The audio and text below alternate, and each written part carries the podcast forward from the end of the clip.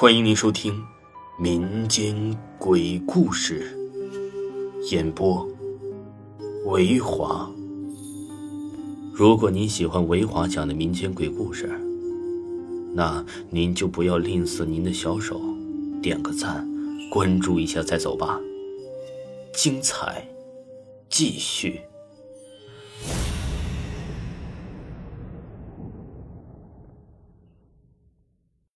人背鬼，人点烛，鬼吹灯。哎，不对不对，走错片场了。故事是这样的啊，旧时候农村人呢都喜欢看大戏，但凡有唱戏的，这十里八村的都能把周围呀围的是水泄不通。那个时候的农村，一个县城就一台黑白电视机，村民们唯一的娱乐活动。就是晚上不能说明的那点事那时候啊，看戏的人都想挤在前排，有的甚至啊想爬到戏台上看看这个角儿长得有多俊。所以戏台边上有的人现在高台子上用五六米外的棍子就狠狠的抡。当然，这一切都无法阻挡大家看戏的热情，其中啊也包括着王二妮儿。王二妮昨天原本被他爸妈关在家里呀，是不能出门，因为昨天下了邻居的鸡，都把鸡呀吓得都下不来蛋了。人家找上门，王二妮他爹呀，好说歹说赔礼道歉，才赔了个不是。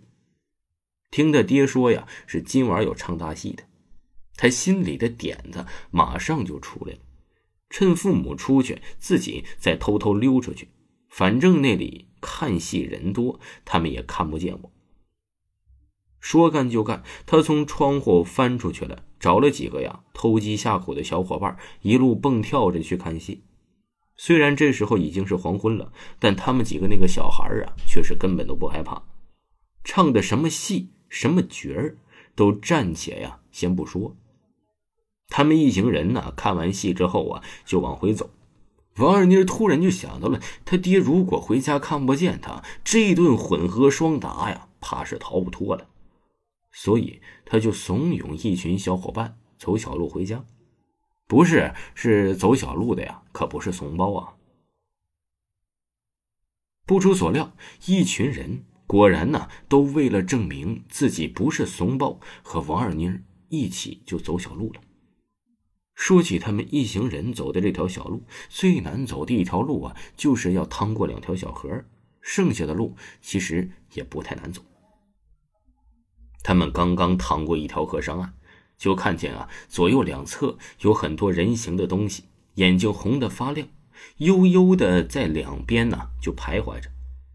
他们这群人这下子呀，真是被吓破胆了，大喊着是一边哭一边跑。